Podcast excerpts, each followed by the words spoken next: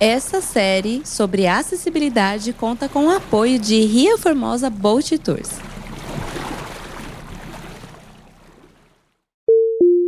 A norma ela não dá conta de abarcar todas as realidades, Sim. mas se a pessoa seguir a norma, nossa, ela já está assim, ela vai para o céu mil vezes, porque todas as pessoas com deficiência vão votar né, nela para ela ir para o céu. Vai Nossa, pro e, céu. é, e é só seguir o.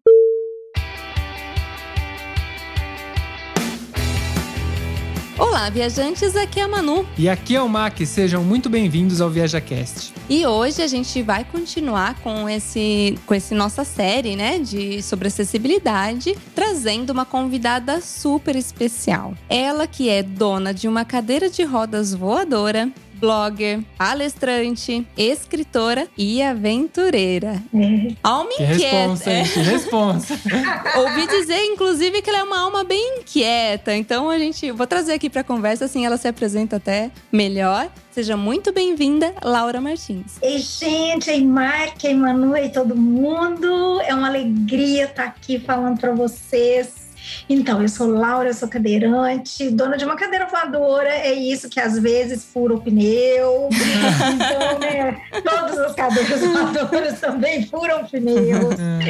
E eu moro em Belo Horizonte, tenho uma deficiência física desde a infância e por causa disso eu atravessei décadas de aprendizagem porque quando eu era criança a palavra inclusão não existia, a palavra acessibilidade não existia. E evidentemente, se a palavra não existe, é porque as realidades não existem. Porque à medida que as realidades vão tomando corpo, as palavras passam a existir para denominar aquelas realidades. Então, eu sou de uma época em que as pessoas com deficiência ficavam isoladas no quartinho dos fundos, algumas até presas em cercadinhos, pequenas prisões dentro dos lares. E eu vi, tive essa, esse privilégio, talvez, de ver o mundo mudando, não na velocidade que a gente precisa ou que a gente gostaria,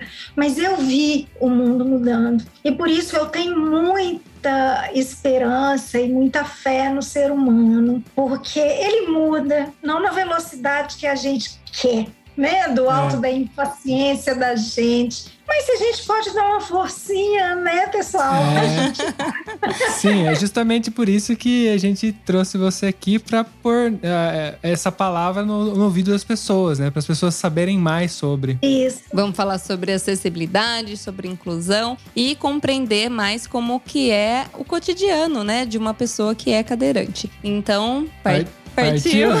Foi junto esse. Partiu. É, partiu. Setting 1012, and it gets making a 1,250 feet. Viaja Cast.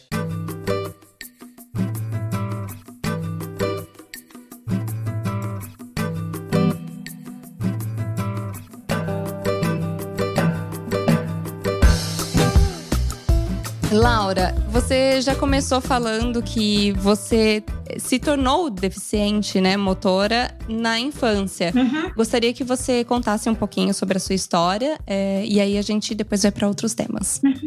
Eu morava no interior, é, só lembrando, pessoal, porque a maioria das pessoas da nova geração acha que internet sempre existiu, né? É. Ah, A sim. gente precisa lembrar que houve uma época no planeta que a internet não existia. Não existia Sim. smartphone, não tinha nada. Não, a gente não tinha informação nenhuma no interior, não chegava, mesmo sendo tão perto de Belo Horizonte. Então eu tive uma dor de garganta, dores nas pernas. Minha mãe chegou a me levar no médico três vezes e o médico falava com a minha mãe que era birra, era manha. Ai. E no terceiro dia eu não andava mais. era mais ou menos na época da epidemia da polio, um pouco depois da epidemia da polio. Então todo mundo já tinha ouvido falar em polio, mas a minha era um vírus mais raro. É, Hum. é vírus também, só que Uhum. um vírus mais raro. Até hoje é raro a gente encontrar alguém com o mesmo diagnóstico, que chama mielite transversa. Hum. E pode ser causa, pode ter outras causas que não vírus. No meu caso foi vírus, mas ninguém sabe como que eu contraí esse vírus, ninguém sabe nada. Uhum. E aí eu vim para Belo Horizonte, fiquei internada seis meses Nossa. e saí, internei de novo. Ao todo eu fiquei internada praticamente dois anos, sabe? É, então foi assim que nós viemos para em Belo Horizonte e que a minha vida deu uma guinada, né? De criança do interior para criança de capital, que foi alfabetizada dentro do hospital, com os tios dando história em quadrinho para poder ler. Nossa. E as enfermeiras ensinando a juntar as letrinhas. E foi assim, foi assim que eu fui alfabetizada. Quando eu cheguei na escola, eu já sabia ler.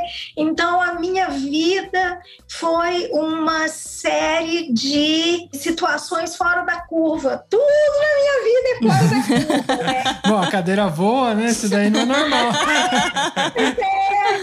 Então, até hoje, eu tenho que lidar com essas histórias todas. Na hora de ir ao médico, o médico não conseguir fazer diagnóstico, e aí depois, quando descobre o que que tem, ah, pois é, porque não é típico. Eu já estou acostumada com isso, já estou acostumada.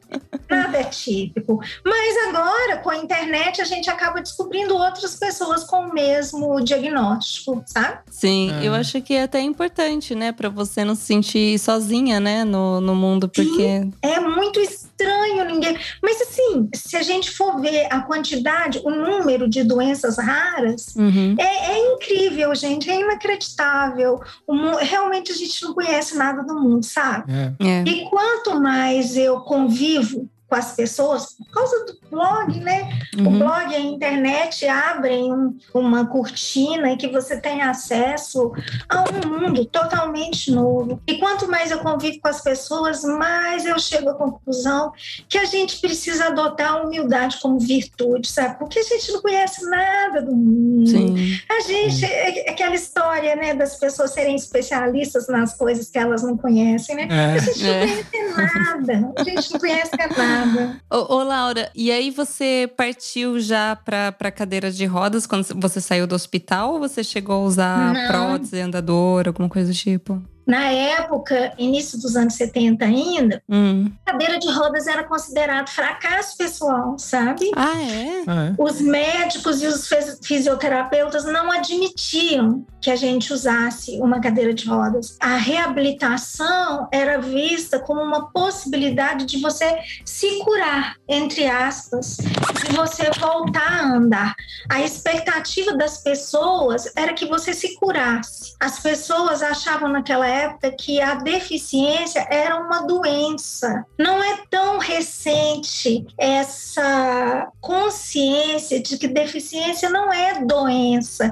A deficiência pode ser causada por uma doença, pode conviver com uma doença, mas ela em si não é uma doença. Uhum. À medida é, que as pessoas foram compreendendo, por causa né, da Organização Mundial de Saúde, etc., essas é, visões foram mudando, aí a cadeira de rodas passou a ser mais bem aceita, porque antes a gente tinha que é, enfrentar um preconceito muito maior do que hoje, né? Que hoje o preconceito contra a pessoa com deficiência até ganhou nome, né? Chama capacitismo. Ah, é? É, a- a pessoa com deficiência, em algumas línguas, né, no, no espanhol, por exemplo, a gente fala persona com discapacidade.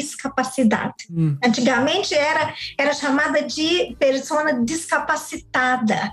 Mas com essas mudanças todas de terminologia, de compreensão, aí caiu, assim como no Brasil caiu é, a gente falar que fulano é deficiente, porque fulano não é deficiente, ele, ele tem uma deficiência. Ok. A Uhum. pessoa não é deficiente, né? Uhum. Então, na Espanha, na- nos países de língua inglesa, houve também os países que são signatários da Convenção da ONU, sabe? Uhum. Que tem relação com a comunidade, o segmento de pessoas com deficiência, eles mudaram essa terminologia depois que se entendeu que pessoa é pessoa, Uhum. independentemente se tem deficiência física, esquizofrenia, se é idosa, se se é prostituta, se, se é homossexual, não interessa. É pessoa e essa pessoa tem determinadas características, entre as quais está a deficiência. Certo. Então eu usava um aparelho ortopédico, uma órtese, e um par de muletas canadenses, aquelas que a gente apoia no antebraço. Hum.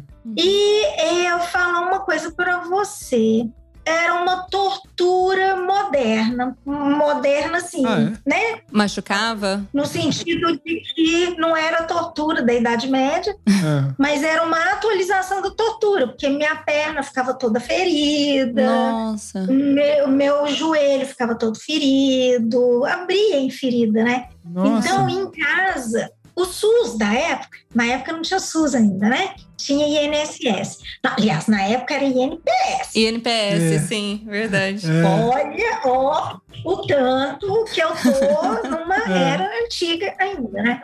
Então, naquela época, o INPS dispensava o aparelho ortopédico e as muletas, como hoje o SUS dispensa vários tipos de equipamento. Muita gente não sabe, mas o SUS dispensa cadeira de rodas e até cadeiras de rodas bastante razoáveis. Mas não tinha acesso à cadeira de rodas quando eu era criança. Nossa. Eu tinha que engatinhar. Eu usava o aparelho ortopédico para ir à escola, fazer algumas coisas que eu precisava na rua. Tudo muito complicado, porque imagina, não tinha acessibilidade nenhuma. Meus pais não tinham, a gente não tinha carro, então era tudo muito, tudo muito penoso na época, né? Eu gosto de contar essas histórias, porque às vezes eu vejo as pessoas com deficiência reclamarem demais. Não é que realmente as coisas não Uhum. são bem perfeitas. Existem muitos desafios, mas eu acho que a gente tem que focar na construção histórica também, sabe? E verificar que, que as condições já foram muito mais desafiadoras. Eu, eu tinha que engatinhar. Teve uma vez que uma leitora do blog me mandou um e-mail pedindo se eu podia pagar uma cadeira de rodas específica para ela fazer É. esgrima. Eu falei assim, ô minha filha, eu tive que comprar a minha cadeira. Eu acho que sou rica, sabe? Eu, assim, É. tipo um Silvio Santos da vida. Rica, rica eu sou, de amizade, tenho tudo que eu preciso e tudo mais. Mas não rica de poder ficar Uhum. distribuindo cadeira de rodas. Aí contei para ela que é, faz muito pouco tempo que eu tenho uma boa cadeira de rodas. E mesmo assim, não é uma cadeira de rodas Uhum. top de linha e que eu lutei muito para poder ter a minha cadeira de rodas e que durante anos eu esfolei os meus joelhos engatinhando. Claro que eu não Sim. queria isso para ela, lógico, mas que ela podia se dar o luxo de juntar uma grana para poder comprar, uma vez que nem era um artigo de Uhum. primeira necessidade. É, então ela falou comigo que ela não- simplesmente não acreditava que isso era verdade, que É. Ok, se eu falei, devia ser verdade, né? Mas que era difícil de acreditar. Mas é complicado, né? Desvalidar a história do outro só pelo fato que ele não vai te ajudar, É. né? Ou só porque você não viveu aquilo, né? Porque às vezes a pessoa nasceu numa outra É. época, é lógico, as Uma coisas outra mudaram. realidade, né? Numa outra realidade, as coisas mudaram muito mesmo. As coisas estão mudando constantemente. Então, eu, eu entendo você falar isso. A gente também tem ideia, a gente viveu um pouco dessa época e a gente sabia que as coisas não funcionavam como funcionam hoje, não são tão fáceis como são hoje. Então. É um, é um mundo que às vezes a Exato. pessoa não tem empatia por não ter, não ver. É legal de, de a gente trazer a conversa, que né, o, o ponto-chave do podcast nosso é trazer as visões para ver se a pessoa consegue ter empatia das coisas que ela não conhece. Porque é, a hora que você Pois recebe é. a história, se você for uma pessoa aberta, você acaba pensando e falando, nossa, não é, eu não vivo isso, mas outras pessoas podem viver desse jeito. E aí, como que é? Entendeu? Então, Isso é da empatia. Por aí. Eu acho isso muito legal, já que vocês têm blog de viagem, porque o, o bom viajante é aquele que, tanto quanto possível, chega no destino sem prevenções. Assim, sabendo um pouco da cultura do outro para poder Sim. não fazer grosseria, né? Afinal de contas, você está indo visitar um, a casa de uma outra pessoa e a gente, sabe, a gente reclama muito de preconceito. Mas olha o que, que essa moça fez comigo. Isso é um preconceito. Porque ela olha para minha cara ela fala assim: não, a Laura não tem cara de quem era pobre. Tem que ter cara do quê? Tem que ter É, cara do como quê? tem que aparecer, né? Olha, Laura, eu tenho um monte de tatuagem. É muito engraçado que no inverno aqui ninguém vê nada, né? Porque fica bem escondido. Aí chega no verão, o pessoal vê, o pessoal fala É. assim. Nossa, você nem tem cara de que tinha tanta tatuagem assim. É. Falei, Gente, mas que cara eu tinha que ter? Não é, né? não tem assim, uma Oh. ideia preconcebida de que quem tem tatuagem é, ainda tem aquela visão, né? Visão marginal. Porque como você não tem. Como você tem cara de boazinha, aí não pode. Não É, pode, imagina. não pode. E a Manu ainda tem uma perna inteira, preta praticamente, porque é desenho com a perna inteira. Então ela é branquinha, destaca muito no verão. E aí a galera olha, as veinhas, que engraçado, as veinhas olham com uma cara de terror pra Manu. Vai pro inferno. Como se a Manu não fosse um Frankenstein, né? Um pedacinho daí, Não um é? pedacinho dali. Aí eu fico imaginando isso que só são tatuagens, né? Que eu escolhi fazê-las, né? E aí eu fico imaginando no caso de vocês que ou nasce com uma deficiência ou adquire ao longo da vida e não é uma coisa que foi escolhida, é, É. uma coisa do acaso, né? Assim como, sei lá, nascer menina, nascer menino. É- Sim. É uma coisa do acaso, ninguém escolheu. É. E aí as pessoas ainda querem determinar uma cara pra isso. É, Determinar uma cara, determinar o lugar que você vai Sim. ocupar na sociedade. E aí a pessoa olha para a cara da gente e, e já conclui que não tem capacidade para poder fazer isso ou fazer aquilo. E aí, quando você, por exemplo, tem uma escolaridade mais alta e faz sucesso na sua profissão, aí a outra pessoa fala com uma admiração assim: nossa, olha que coisa assim fabulosa, É. que milagre. A pessoa, mesmo sendo deficiente, olha lá, ela é juíza, não sei aonde, ela é chefe, não sei aonde. Mas qual que é o É. pressuposto, né? O pressuposto é que a pessoa não tem uma deficiência, então ela é dis É, é. exatamente. ela não tem capacidade. Por isso que a gente chama o, o- o preconceito contra a pessoa com deficiência de capacitismo. É, Eu não sabia. Engraçado que essa Olha, palavra. é, eu também eu não. nunca vi uma referência a essa palavra, capacitismo. E é engraçado saber, é bom saber, até Uhum. porque é uma ignorância minha, não sabia disso. A gente tem usado cada vez mais. Claro que preconceito é preconceito, discriminação é discriminação. Mas às vezes, exatamente para que todo mundo possa prestar atenção, ter um nome pode ser interessante, né? Assim como tem o racismo e como tem o machismo, e aí a gente tem o capacitismo também. E, mas as próprias pessoas com deficiência vivendo nesse caldo cultural, nós mesmos aprendemos a ser capacitistas, né? Então, o que, que a gente faz? Eu tive, não faz tantos anos, uns quatro no máximo, eu tive aquela síndrome de burnout. Entrei em depressão, fiquei tratando de depressão durante dois anos, e no final das contas, por quê? Por trabalhar muito mais do que eu dava conta, fazer muito além do que eu teria condições de fazer se eu tivesse atentado para prudência, apenas para prudência. Internalizado isso que você tem que mostrar serviço, que você tem que fazer melhor que todo mundo. Não basta Tem que fazer bem melhor. feito, tem que ser melhor Uhum. do que todo mundo. Então a gente precisa ir mudando esse lugar, sabe? A gente não, não tem, não tem que ser o que a gente não é, né? É, é, mas é Exatamente. verdade. É até interessante você falar isso, porque eu lembro, você falando, eu lembro quando eu entrei no mercado de trabalho, jovem, mulher, e num ambiente totalmente masculino, porque eu trabalhava com RH dentro de fábrica, então você já. Uau! E aí eu tendo que provar que eu era capaz, porque eu era jovem demais, ou en- então eu era mulher, eu não entendia daquilo. E é engraçado, né? A gente acaba trabalhando muito mais só pra provar que é capaz tá sendo que pra que isso, É, né? hoje ainda a gente continua nisso, mas no sentido de a gente ser estrangeiros num país que não é o nosso. né? Sim. É, assim, eu tenho família italiana, mas a gente não nasceu na Itália. Então, diariamente, a gente enfrenta Aham. o preconceito de ser estrangeiro, que é uma realidade. Ela tá aí Uhum. e a gente tem que sempre ser impecável para não ser descartado. Então, profissionalmente, por exemplo, eu tenho que estar sempre impecável porque o cara quer me trocar por um italiano, ele não quer ir ter um estrangeiro. Então, eu tenho que estar sempre brigando com isso. E não dá para fazer de conta que isso não existe, porque Sim. isso permeia ali aquela cultura. É assim, dá- se a gente quiser fazer de conta, a gente pode fazer de conta, mas tem um preço fazer de conta também, né? Tem, tem. E esse preço você já sabe, que você já pagou ele, né? É, é. A própria, a-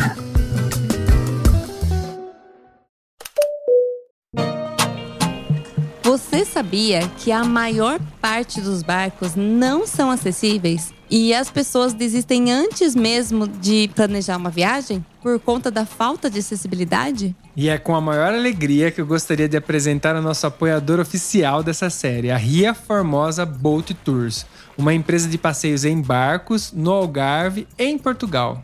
Pois é, graças a uma grande ideia, a empresa agora também oferece passeios para pessoas com mobilidade reduzida. Então, além dessas pessoas conseguirem entrar no barco com suas cadeiras, o barco possui um elevador onde elas também podem entrar e sair da água sem esforço. Eu fico muito feliz em ver empresas como essa se movendo e dando a possibilidade de passeios incríveis para todos. Essa série sobre acessibilidade conta com o apoio de Ria Formosa Boat Tours. Para saber mais, acesse o link na descrição.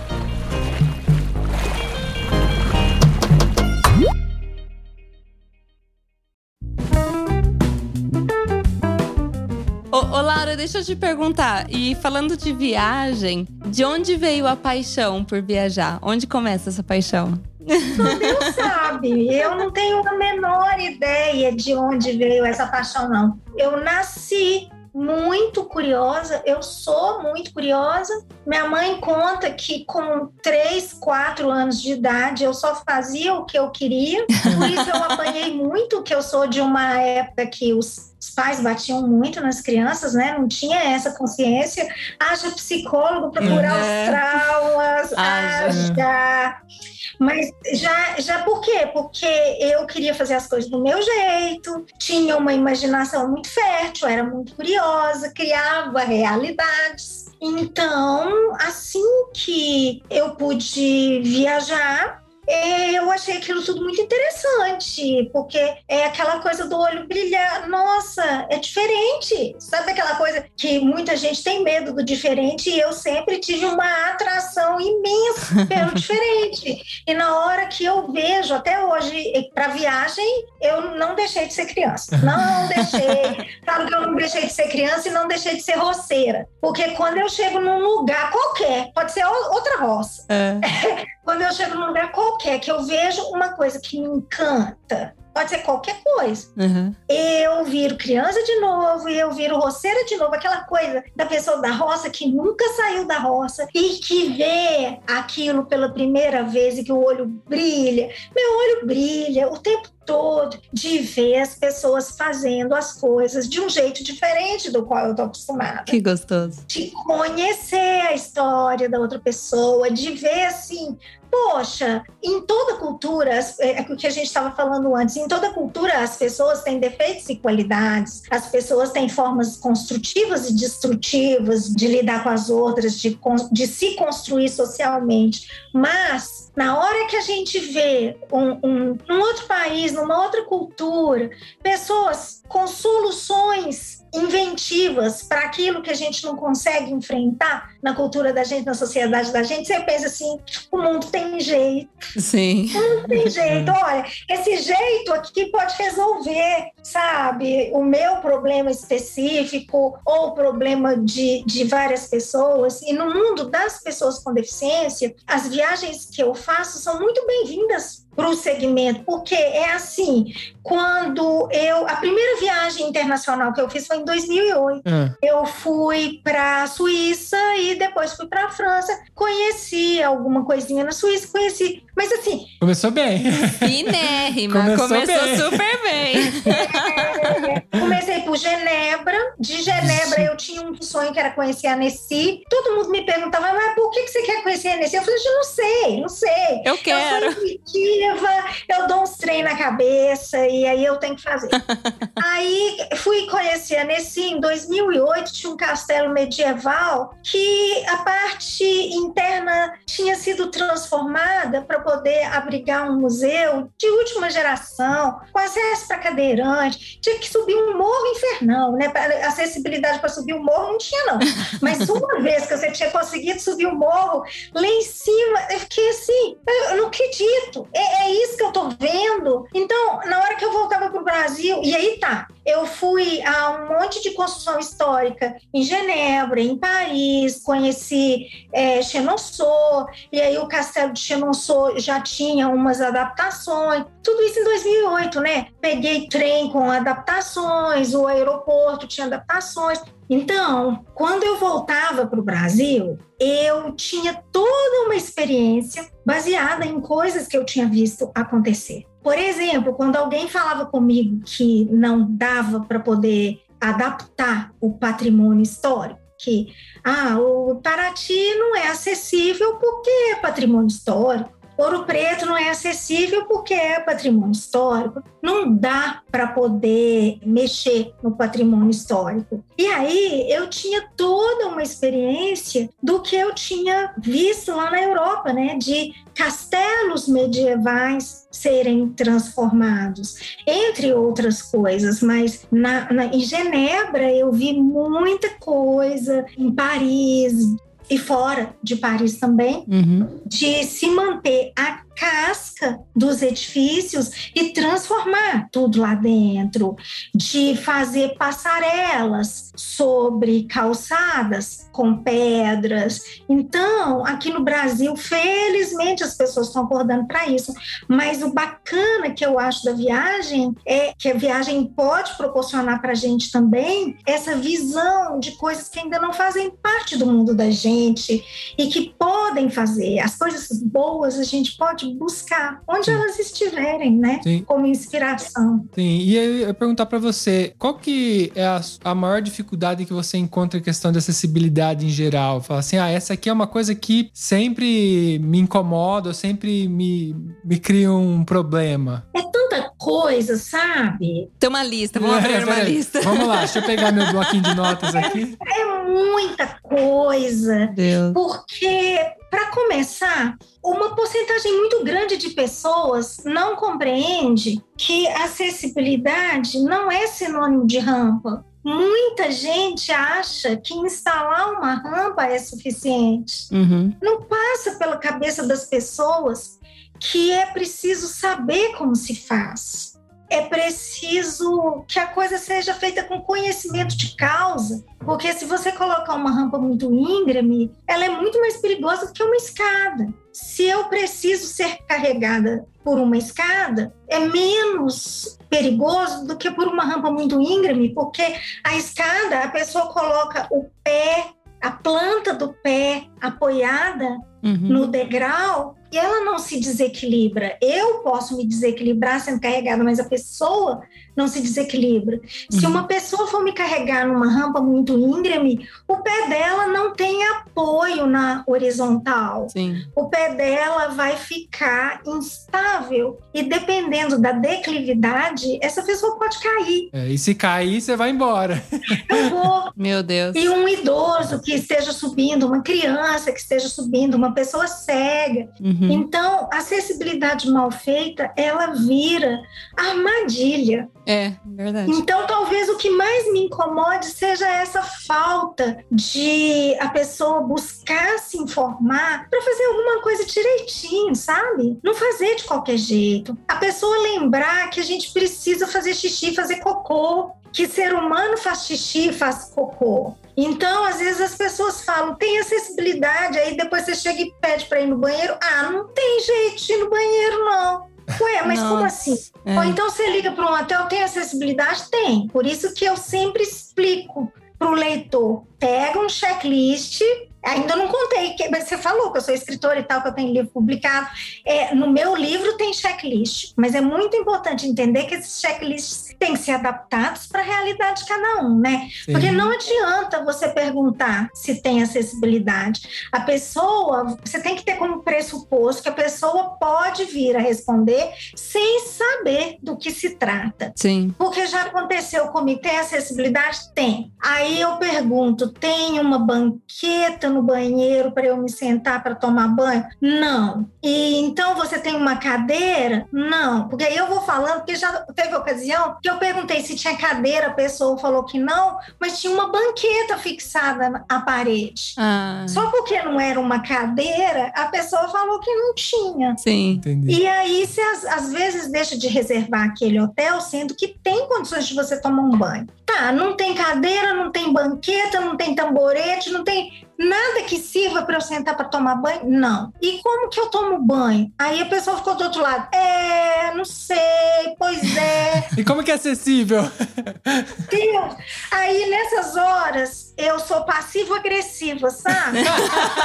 aí, é, aí eu perguntei assim pra ele. Nem sei se ele entendeu a ironia, pra ser honesta. É. Os outros hóspedes, eh, vocês não oferecem banho nesse hotel? Oferecemos. Como que os outros hóspedes tomam banho? Uai, em pé. Eu falei assim, pois é, acontece que um cadeirante não fica em pé, por isso ele usa cadeira de rodas. Sim. Você tem que explicar o óbvio, né? É, sim. Então, se os outros hóspedes ficam em pé e tem jeito deles tomarem banho, como que uma pessoa que fica sentada toma banho? É, pois é. Pois então você vai me fazer um desconto porque não tem jeito de eu tomar banho para eu poder comprar a banqueta?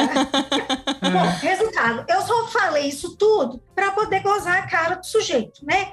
Porque Uhum. a verdade mesmo é que pelo menos 50% dos hotéis, é é uma estatística da minha cabeça, viu? Aham. Pela Uhum. minha própria experiência. Certo. Pelo menos em 50% dos hotéis eu passo esse tipo de situação. Então você tem que tomar um Rivotril antes de começar a pesquisar o hotel.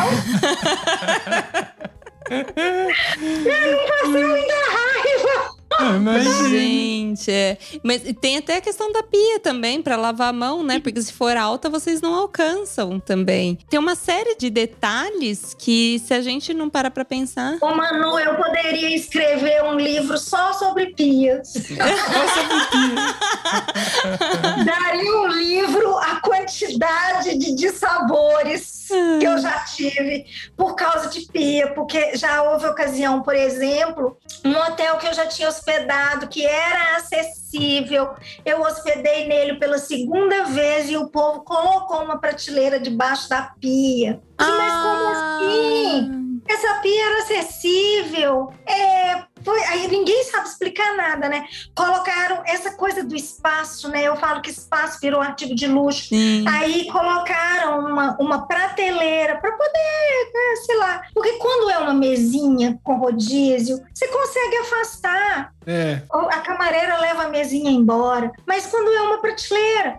Agora, já teve ocasião que a pessoa fotografou a pia para mim, não tinha nada embaixo. Para minha sorte, eu vi num blog uma fotografia É. tinha uma resenha do hotel e a fotografia mostrava. Vocês são de que qual estado aqui no Brasil? São, São, Paulo. Paulo. São Paulo não deve ter roça igual as roças mineiras. Nas roças mineiras costuma ter umas pias de cozinha É. com cortina Aham. de é, esqueci o o nome daquele tecido todo cheio de flor e É. tem degrau debaixo da pia, tem um Sim. degrau debaixo da pia. Aham. Era assim a pousada, cara. Era Ou seja, a cadeira não, não entra ali nada embaixo. debaixo da pia, só É. um degrau. Só um degrau, Só só um isso. degrau que não. Mas você sabe que a gente gravou um outro episódio com o Ari e ele falou, ele falou assim, o pessoal tem ideias maravilhosas, só que eles esquecem de perguntar pra quem tem a deficiência se vai servir ou não. É, é uma pessoa sem deficiência que quer resolver o problema e não perguntar pra quem tem a deficiência. A verdade, a gente tem uma norma técnica que trata do assunto e essa norma técnica tem força de lei. Porque ela é citada em lei, então ela tem força de lei. Mas acontece, se o pessoal contratasse arquiteto, a gente está num país que não contrata arquiteto, né? A gente sabe disso. Exatamente. A, a gente, eu, eu, vocês estão em outros países. Mas eu também vi muitos problemas na Espanha. Espanha, que o pessoal fala que é um dos países que mais cuida da acessibilidade. Eu tive muitos problemas com hotel na Espanha, sabe? Uhum. Então não é só aqui, não. Mas se você contrata um arquiteto, é mais possível que o arquiteto saiba que existe uma norma. E aí ele não vai correr o risco de fazer esse tipo de coisa. Mas realmente o Ari tem razão, porque não pode ficar só na norma. A norma ela não dá conta de abarcar todas as realidades. Sim. Mas se a pessoa seguir a norma, nossa, ela já está assim. Ela vai para o céu mil vezes, porque todas as pessoas com deficiência vão votar né, nela para ela ir para o céu. Vai Nossa, pro e, é, céu. e é só seguir o básico, você tá falando, porque a norma né, ela é só uma base pra você. E É. só isso já seria o suficiente. Você vê o quão longe às vezes a gente tá, né? Mas você já viu aquela história que eu falo assim que talvez o- os, os maiores desafios quem passam são os cegos, sabe? Porque vocês já viram o piso tátil que tem que estar lá em calçada para o cego poder seguir com a bengala dele ou, pe- ou até sentir a textura com Uhum. o próprio pé para ele saber onde tem obstáculo, onde ele pode seguir em linha reta. Então tem o piso tátil indicando continuidade e aí o piso tátil que indica continuidade vai dar numa banca de revista, num poste, numa árvore. Sim, Nossa, é verdade. É verdade. E aí, se o cego for confiar no piso tátil, ele vai ficar tudo quebrado, ele vai ter mais de uma deficiência, certamente. Não tem jeito, gente. O povo Gente. quer deixar a gente mais deficiente ainda, entendeu? É, É, é, não, tem mas- empatia, né? Que a gente tava falando no começo, porque isso é Não. empatia, você pensar no outro, né? Não tem empatia, não tem bom senso, não tem inteligência, não tem muita coisa, né? Como diria minha mãe, a cabeça tá pendurada, né? Não, não tá usando. Não tá usando, não tá usando, gente. Além dessas questões é, arquitetônicas, que eu sei que é a principal, o principal problema para você, mas e aí, você passou alguma outra situação viajando, ou alguma coisa, alguma história legal? Sim. A gente costuma dizer que é, é, a gente não pode ter a ilusão de um mundo acessível, Uhum. até porque questões geográficas dificultam muitas vezes as coisas. E o mundo não vai ficar do jeito que a gente quer de um dia para o outro. Não é, não é um passe de mágica, né? Ninguém é Gini, é um gênio, não é assim que funciona. E quando falta a acessibilidade arquitetônica, a acessibilidade geográfica, a gente entra com uma coisa que a gente chama acessibilidade atitudinal, que ela pode ser baseada na empatia, mas eu costumo dizer que empatia é artigo de luxo, nem todo mundo tem acesso. Não é qualquer supermercado que vende. Tem gente que tem poder aquisitivo mais baixo, não conseguiu comprar ainda. Aham. Mas mesmo que a pessoa não tiver acesso à empatia, ela pode ter inteligência, bom senso. Por exemplo, ela pode ser dona de um local turístico ou de um consultório médico e pensar assim: olha, se eu proporcionar ao meu cliente, seja ele quem for, condições de conforto e de segurança, porque acessibilidade é isso. Acessibilidade é um pouquinho de conforto, um pouquinho de segurança, é isso que é acessibilidade. Se eu proporcionar isso para o meu cliente, eu vou ter mais cliente. Sim. É. Ele vai me indicar para outras pessoas. Olha só, essa época de crise que a gente passou por causa da pandemia, que bacana se a gente investir mais na acessibilidade, né? A gente vai poder receber não só os cadeirantes, mas vai poder receber idosos, pais com carrinho de bebê, sabe? É mais ou menos assim. Quando a gente entende que acolhimento não é só uma questão de empatia, é fazer um mundo melhor para você mesmo que está acolhendo viver. Porque quando você acolhe bem, o mundo fica melhor para você. Sim. O Exatamente. mundo vai ficar melhor para você por vários motivos, mas é uma cadeia. A gente sabe que a gente vive em cadeia, a gente não tá sozinho, né? Então a gente conta com acessibilidade atitudinal, porque quem me atendeu por telefone, olha, Laura, poxa, lamentavelmente nós falhamos nessa e nós não temos uma cadeira para te oferecer, mas até você chegar a gente já providenciou. Sim, É. óbvio. Gente, não é complicado. Tem coisa, tem coisa que é complicada, tem coisa que não. Sim, exatamente. As que não são complicadas, a gente faz agora, né? Um amigo meu fala assim, ó, o que, o que é simples a gente faz agora, o que é muito difícil depois de amanhã, o que é impossível a gente demora um pouco mais. Mas faz, se for necessário, a gente dá um jeito. Eu penso assim. Não, é- realmente. E é complicado porque as pessoas não estão nem dispostas, né, a perguntar de repente. Fala assim, Não. Laura, eu não tenho isso, mas o que eu posso fazer? É, tipo, uma solução simples que a gente poderia tomar para te ajudar, para você se sentir mais confortável, bem recebida aqui no meu local. É por aí. Poderia simplesmente perguntar, né? Isso é o que a gente chama de acessibilidade atitudinal, que é só um nome bonito que a gente colocou na coisa e que devia ser uma coisa corriqueira entre seres humanos. Seria tão bom, né? Realmente. Quando a pessoa chegasse e aí você perguntasse para ela: Eu posso te ajudar em algo para você ter uma experiência melhor aqui? É. Simples assim, é. Realmente. assim, né? Como que eu posso te ajudar? Como que eu posso conversar com você, né? Tem gente que fala assim: "Ah, mas eu não sabia como conversar com ele, ele era surdo". Pergunta pra ele, meu Deus do céu. É. Pergunta. Pergunta, assim. É assim, quando você chega para um estrangeiro que você não sabe qual língua que ele fala, você não vai tentar se comunicar com ele? Sim. Então, a pessoa com deficiência que não fala do jeito que você fala, que não anda do jeito que você anda, que não faz as coisas do jeito que você faz, basta você perguntar para ela como que ela faz. É uma estrangeira, como qualquer outro estrangeiro. Todo mundo é estrangeiro. Na Sim. minha visão de mundo, todas as pessoas são estrangeiras. Até quem, quem mora aqui na minha casa comigo é estrangeiro. Se a gente tratasse todo mundo bem e como um ilustre desconhecido, que a gente precisa perguntar para ele o tempo todo qual que é o melhor jeito, ou não perguntar, pelo menos prestar atenção, né? Sim. Sim. É, pronto, isso é mundo bom para viver, vocês não acham? Com Eu também- certeza. Com certeza. Com certeza. Esse é um mundo muito bom. É, e, e, Laura, eu sei que você já falou da questão do checklist, né, que você tem no, no seu livro, mas assim, para você, quando você escolhe um destino para viajar, primeiro você analisa as condições ou você primeiro idealiza o lugar? Eu gostaria de saber como que é essa escolha de destino. É, isso eu vou falar no meu caso, as pessoas, por favor, não entendam isso como um aconselhamento. Tá. No meu caso, a primeira coisa é para onde eu tenho vontade de ir, qual que é o meu sonho, o que é que faz o meu olho brilhar. O segundo passo é saber como eu vou chegar nesse lugar e se esse lugar oferece o mínimo de condições para que eu, como cadeirante, cadeirante em condições XYZ, porque ca- cada cadeirante De um jeito. Uma condição diferente? É. tem as suas particularidades, né?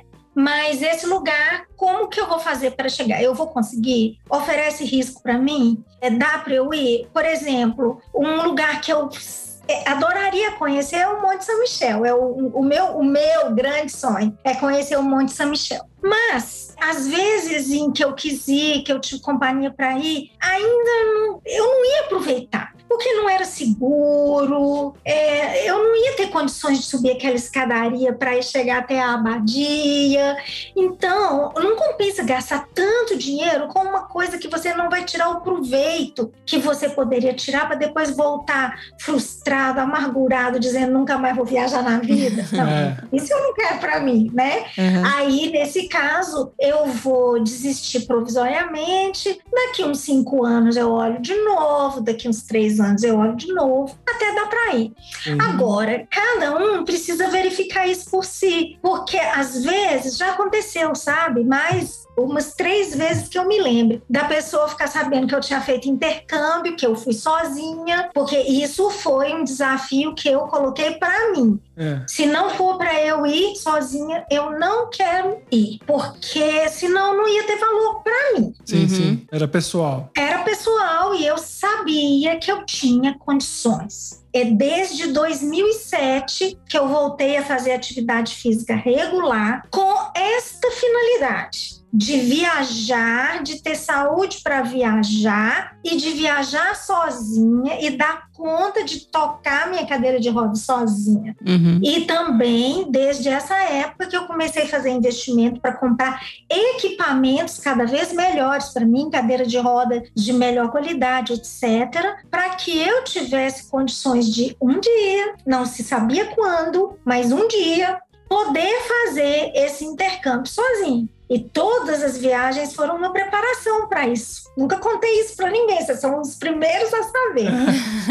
né? Nunca lembrei de contar isso. E aí, às vezes a pessoa liga para mim e fala assim: Ah, eu também quero ir fazer intercâmbio sozinha. Ah, tá. É, eu posso, Laura. Eu falei assim, não sei, vamos ver, vamos pensar. Ah, me conta como é que é o seu dia a dia. O que que você faz sozinha? Uhum. Nada. Eu falei assim, ué, Tá. Não faz nada sozinho, complica um Quer pouco, viajar né? sozinha do nada. Aí complica. Então, o que, que você acha de passar um ano fazendo sozinha o que você vai precisar fazer sozinha no seu destino? É, Um ano eu acho que dá para você não ter problema no seu destino. Ah, ok, eu tava querendo ir antes, mas ok, tudo bem. Eu falei, assim, não queria antes, não, porque eu levei um ano para preparar o meu intercâmbio, mesmo fazendo tudo na minha vida, já fazendo tudo sozinho. Um ano para encontrar escola, lugar para eu me hospedar, os investimento. Um passeios. Você queria fazer? Pra onde você passeou? Sim. um ano só para investigar. Então, na verdade, a gente tem que programar essas coisas com muita antecedência. Aí, a segunda pergunta: você é uma pessoa comunicativa? Você pede ajuda para qualquer pessoa? Ah, não. Mas assim, bom, então precisa ser repensado. Porque quando a gente está fora, a gente precisa, mesmo que você não tiver uma deficiência, né? Exatamente. É, isso que eu ia tem, falar. Você tem que ser aberto, tem que ser aberto. Isso que eu ia falar. Viajar te faz aprender que você precisa das pessoas. É. precisa que você é interdependente, não tem jeito. Uma hora você vai precisar pedir ajuda. Se você não está acostumado a fazer isso, busca uma terapia, pratica, cada qual com seus métodos. Eu tinha meus medos próprios, cada qual com seus medos. O que, que eu fiz? Fui para terapia de novo. Qual que é o problema? Cheguei na terapia e falei assim: vou fazer um intercâmbio daqui a um ano. Eu queria trabalhar X, Y, Z, porque eu acho que um ano dá para trabalhar esses medos até chegar no dia. Afinal de contas, são muitos os desafios para uma pessoa com deficiência. Por mais que você investigue, olhe que um dos pressupostos é a cidade para onde eu vou, as pessoas têm que ser receptivas e simpáticas. Uhum. Tem que ser hospitaleiras. É. Porque senão não dá, eu não posso ir para um lugar que as pessoas não são solidárias, não te enxergam, eu não posso. Sim. Por isso que eu fui parar em Newcastle upon Tyne, no nordeste da Inglaterra. Mas por que você não foi para Londres? Por que você não pra... Porque o povo de Newcastle é simpático. E todo lugar que eu olhava, eu via as pessoas dizendo que era um povo muito receptivo, que não tinha prevenção contra as outras pessoas, era muito aberto, bebia demais da conta, bebia até cair. Então, Ai, tô sabendo. Tô sabendo a preparação. era verdade, o povo bebe mesmo, É. bebe pra caramba. E você se preparou pra isso Eu tenho também? que se preparar também. Eu não podia beber, porque assim, qualquer coisa que acontecesse podia estragar minha viagem. E eu tive Sim. uma diarreia três dias antes de ir para Londres. Nossa. Ansiedade. Ansiedade? Não, eu nunca gostei de voltar para casa. Três dias, três dias, porque foi assim: eu saí de Newcastle e fui para Londres. Eu já tinha feito o intercâmbio. Aham. Então não foi daqui para lá. Eu não Sim. tive a diarreia daqui para lá. Mas na volta eu costumo adoecer. Olha. E aí você imagina, por isso eu tomo muito cuidado com a alimentação, com tudo, né? Uhum. Porque eu adoeci três dias antes de sair de lá. E se fosse uma semana antes, duas semanas É. antes? Exatamente. E, e você ficou quanto tempo lá no intercâmbio? Eu fiquei um mês para testar Aham. e vi que eu tinha razão. Da próxima vez, eu preciso é, levar em conta atividade física. Não dá para eu ficar num local mais de um mês sem uma atividade física mesmo. De ir até um lugar ou um professor vir até mim. Não adianta falar que eu vou fazer sozinha. Que não faz. Não faço, até porque eu tenho transtorno de déficit de atenção e tem aquela coisa de não conseguir lembrar, não consegue lembrar o movimento, bota o vídeo na frente e faz os movimentos ao contrário. É, É assim que funciona. Tem que ter um professor falando assim, Laura, não é pra cima, é pra direita. Falei, ok. então, se não tiver isso, Sim. não funciona. Mas eu sei que você faz yoga, faz dança. Você é bem ativa, né? Faço dança, yoga e pilates. Ó, Ó, eu não faço nada, que vergonha. é verdade. É, mas você sabe assim, eu aprendi isso com meu avô. Meu avô tinha uma série de problemas de saúde e eu jamais conheci uma pessoa tão saudável e que cuidasse tão bem de si mesmo. As questões de saúde que a gente tem podem fazer a gente ficar mais é, atento aos autocuidados, sabe? As rotinas de autocuidado. Sim. Mas é mais, verdade. mais atento, né? Mas eu adorei saber que você fez o, o intercâmbio, que é uma coisa que às vezes a pessoa tem curiosidade e ela fala assim: ai, mas se eu fosse jovem, ah, se eu fosse isso, se eu aquilo, sempre se coloca no lugar do outro, porque tá sempre observando o outro É. e não se prepara, né? Eu achei interessante você trazer isso pra conversa da questão: você queria algo e você não ficou pressupondo que se você fosse de um jeito, você faria. É. Você se preparou. Então você limitou, né? Mas isso tá no meu DNA, né? Não era todo minha mãe me batia tanto, porque Tá, tá entendido. Eu sempre queria arrumar métodos novos de fazer as coisas com quatro anos de idade. É, Senão, desse jeito não é legal, vamos fazer de outro jeito. E, assim, desde que você queira fazer, a única coisa que a gente precisa ter é pé na terra, né? Igual eu contei para vocês o caso desse pessoal que entra em contato. Não, se você quer fazer um intercâmbio sozinha e não está acostumado a fazer nada sozinha, você vai ter que se preparar. Mas impossível não é não. Se você se preparar e averiguar, né, constatar que você pode fazer sozinho, e se não pode, qual que é o mal de você ir com uma outra pessoa? Não tem mal algum. Isso não é demérito para ninguém. Apenas foi um desafio que eu queria para mim, porque é, eu achava que eu ia, eu ia interagir melhor com as pessoas. Achava, achava não, né? É, é, eu constatei isso mesmo, é verdade. Quando a gente está sozinho, a gente é obrigado a interagir mais. É, exatamente. Eu queria isso para mim, mas É que se no, eu tivesse dado para ir sozinha, eu teria ido com outra pessoa. Sim, eu falo que no fundo a viagem, na verdade, não é nem pelo local, são pelas pessoas no final. Você acaba descobrindo isso no final da viagem. Eu acho assim, eu acho que as paisagens elas são um acréscimo, porque o que mais me encanta é exatamente o modo de viver das pessoas e as próprias pessoas. É, é sentar e bater papo, mesmo que o inglês É. for o francês, ou seja, lá for, for todo estropiado, não interessa. Ah, mas no fim das contas a gente consegue se comunicar. A gente- O ser humano dá um jeito, né? Quando, dá. quando quer, dá um jeito. E quando quer, e quando não quer, é isso. O outro Não vai aqui- nada. Não, pode falar português, pode morar na sua casa. Que língua que você tá falando que eu não conheço?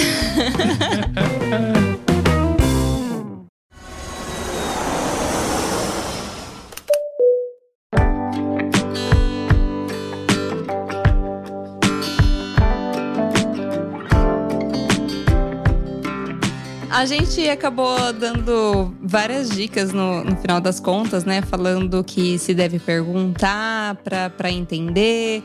A gente falou que é possível sim ser feito, desde que tenha planejamento. Falamos de checklist, falamos é, de acessibilidade nos lugares. Eu gostaria que você, agora sim, pra gente encerrar o nosso bate-papo, que tá muito bom, mas a gente uma hora precisa terminar, até porque você tem uma aula de dança, né, daqui a pouco. É. Aula de dança. Que você falasse assim, no mundo ideal, para pessoas que, que têm deficiência, não só cadeirantes, mas em geral, é, o, como que você veria esse mundo ideal? Aham. Antes de te responder isso, eu vou te contar uma história. Pode contar. Que você até falou comigo por causa da enquete que eu fiz contando para os leitores que ia ter o um podcast, se alguém queria colocar alguma coisa. Aí uma moça entrou em contato comigo e ela não respondeu diretamente a pergunta que eu tinha feito, mas ela fez umas colocações que eu falei assim: "Ah, eu espero ter oportunidade de falar a respeito disso no podcast". E ela colocou assim: "Laura,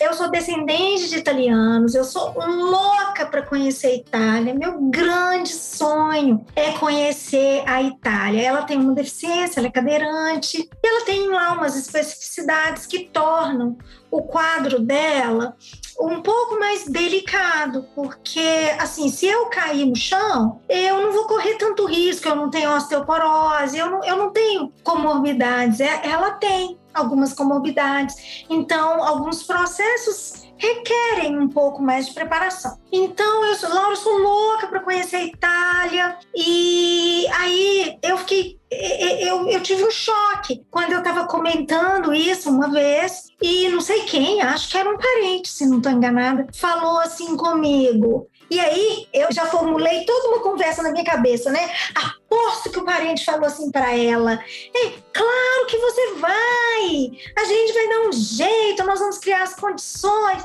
E aí continuei ouvindo os áudios, não era nada disso, gente. Não era nada disso. A pessoa falou assim com ela: que pena que você não pode ir, né? Que pena ah. que a sua deficiência não permite.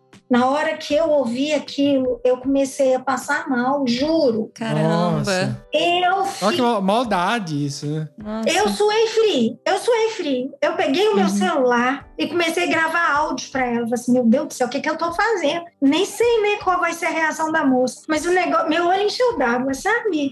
Eu peguei e falei assim com ela, fulana, a energia que você tá gastando para poder se lamentar que você não pode ir por causa das suas condições, você podia estar usando essa mesma energia já para poder começar um planejamento para ir para Itália, sem saber se você pode ir ou não, sabe? Começa, começa, porque não existe jeito de você saber se você pode ir ou não, a não ser começando a investigação. E não existe nenhuma pessoa na face da Terra que pode dizer para você se você pode ir ou não. Nenhuma pessoa na face da Terra. Nem você, antes de começar essa investigação, porque você conhece você e mesmo assim você não se conhece totalmente. E aí contei para ela uma terapia que eu fiz uma vez. Gente, um, um, um psicólogo fantástico, Salim Zaidão, uma pessoa que eu amo de paixão, coordena o templo budista daqui da região, o templo budista de Casa Blanca. Aprendi muito com ele, sabe?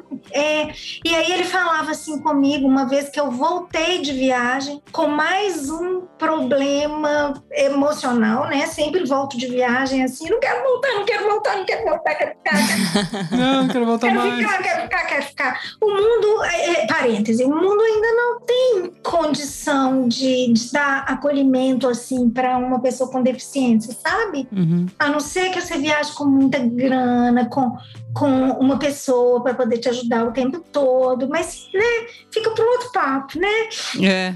Mas enfim, aí falei com ela, para com isso. É, ah, é, tá. Aí o que que o Salim me ensinou? Laura, você nunca decida seu destino e seu pouso tomando como base o que tem de acessibilidade ou não, porque isso é limitar demais a sua vida. E eu não entendi na hora, mas depois eu ampliei muito isso que ele falou. E aí ele continuou dizendo assim: é mais ou menos como você ter um terreno. Vamos supor que você quisesse alargar os limites e fosse arrastando a sua cerca, na esperança de que ninguém nem percebesse que você estava tomando um pedaço do terreno do outro. Só que na sua Uhum. vida não é assim. Você não vai pegar um pedaço do terreno do outro. Mas você Sim. vai lá, você vai expandir 10 centímetros hoje, 10 centímetros amanhã, 10 centímetros depois de amanhã. No caso daquela pessoa, é para ninguém ver.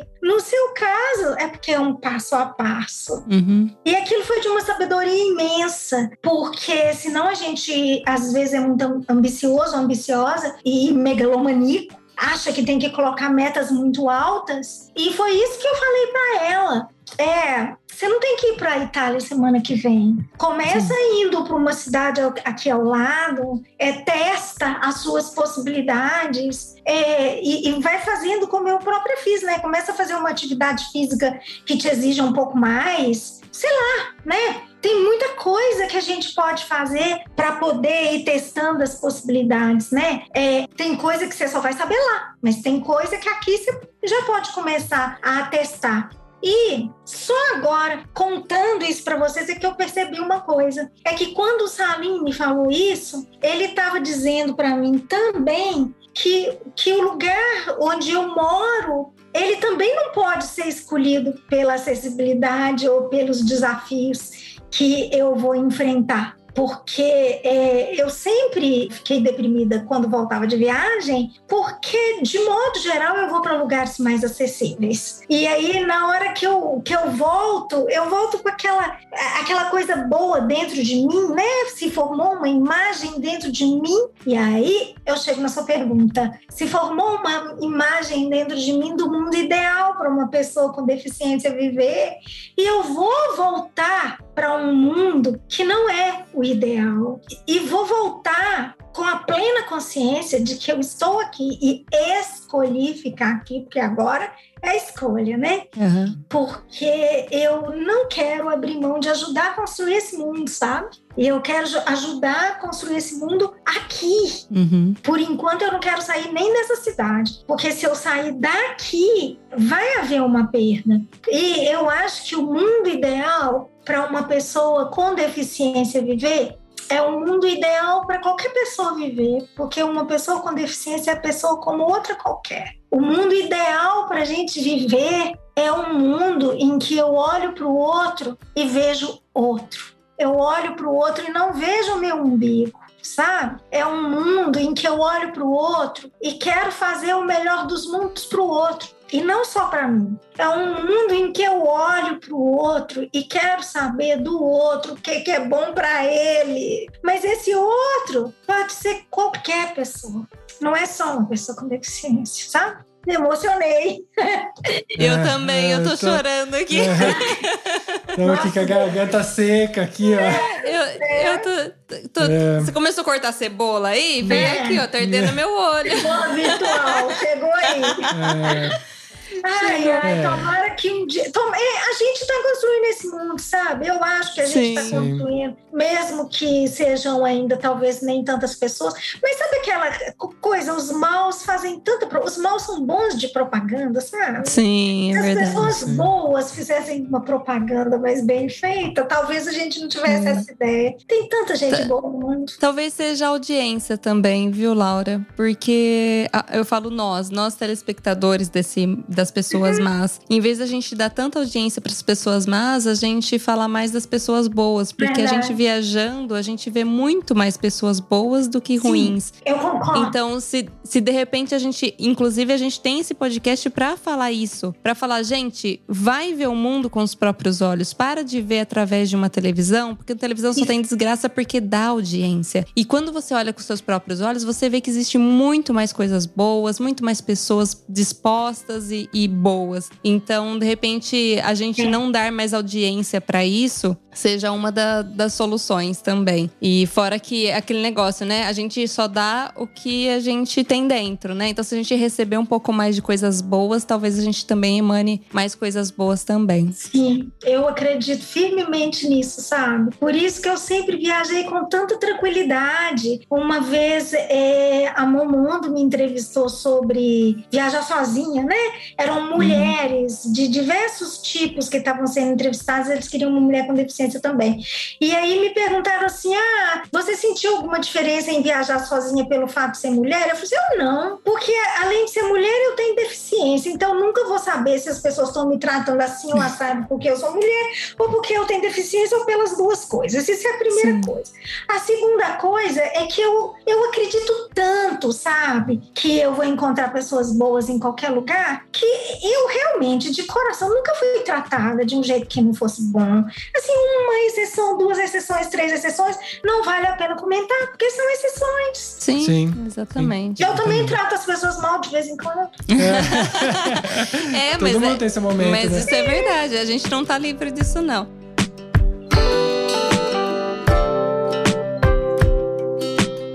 Laura, foi um prazer imenso conversar com você. Prazer foi meu. Me fez até chorar de emoção aqui.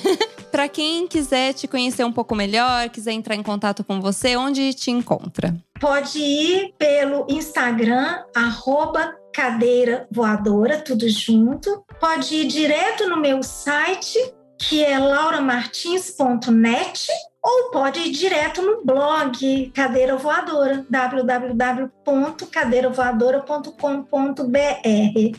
Qualquer um dos três caminhos vai ter acesso aos três canais. Ok, então só para lembrar, galera, tá aqui na descrição, vou deixar na descrição os links. Então, se tiver com preguiça de escrever, é só clicar.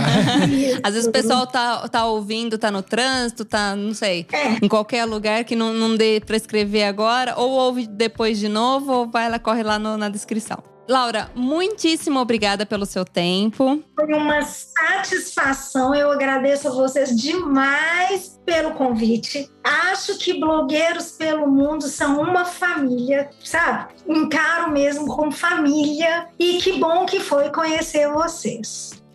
Ah, obrigado. E um, Igualmente. dia, e um dia, se você vier aqui para Itália, Eu vou. aqui no nosso podcast a gente tem um lema: todo mundo que participa ganha uma pizza, mas tem que vir buscar Mas tem aqui. que vir buscar aqui. Ótimo! Olha só, o meu namorado é, morou sete anos na Itália. é Olha! descendente de italianos. E assim, ele ia adorar e também, quem sabe a gente planeja, né? Vamos ver. Vocês estão convidados. Pode vir, pode vir os dois. Ele já, já sabe, já é, um, já é italiano. Já. É, Tá, vamos ganhar uma pizza. Então tá bom. Isso, a pizza tá por nossa conta quando vocês vierem, tá bom? Foi um prazer, gente. Um prazer todo nosso. Temos um programa? temos um programa. Tchau, tchau, galera. Um beijo, tchau, tchau. Então, tchau para todo mundo. Foi um prazer estar aqui.